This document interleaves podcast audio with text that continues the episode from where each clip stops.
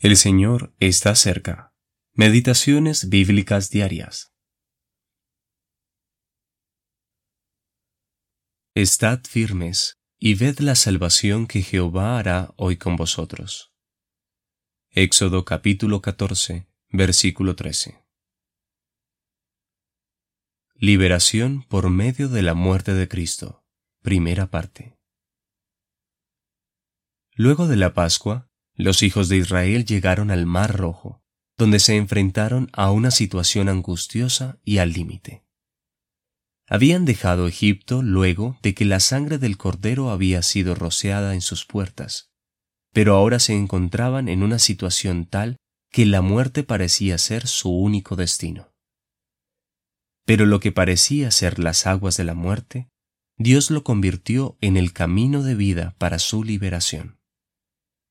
Las aguas se levantaron como muros a cada lado, y los hijos de Israel atravesaron el mar con seguridad, y cuanto más luego de ver la evidencia de que Dios estaba con ellos.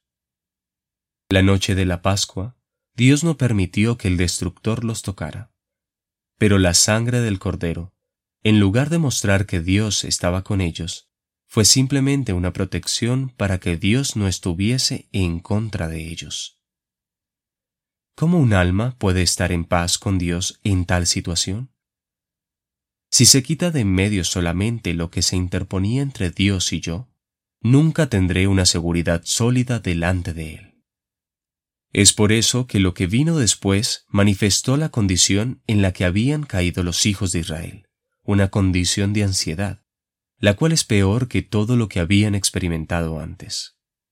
Es lo que frecuentemente le sucede a los cristianos luego de que un alma ha sido conducida a Cristo, a menudo se halla en aguas más profundas que nunca. Luego de que hemos mirado a Cristo, el peso del pecado es mucho más agudo que cuando huíamos de él. Pero entonces se abrió un camino de vida a través de la muerte. Dios estaba por ellos, pero también estaba en contra de los egipcios. Y cuando los israelitas hubieron cruzado, y el mar rojo se cerró sobre sus enemigos, Israel fue salvo.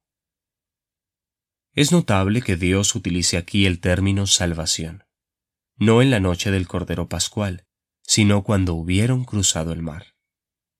La salvación implica mucho más que ser mantenido a salvo. La salvación significa la total liberación de todos nuestros enemigos y de la casa de esclavitud es ser hechos libres ante Dios para ser su pueblo, como testimonio en medio del mundo. W. Kelly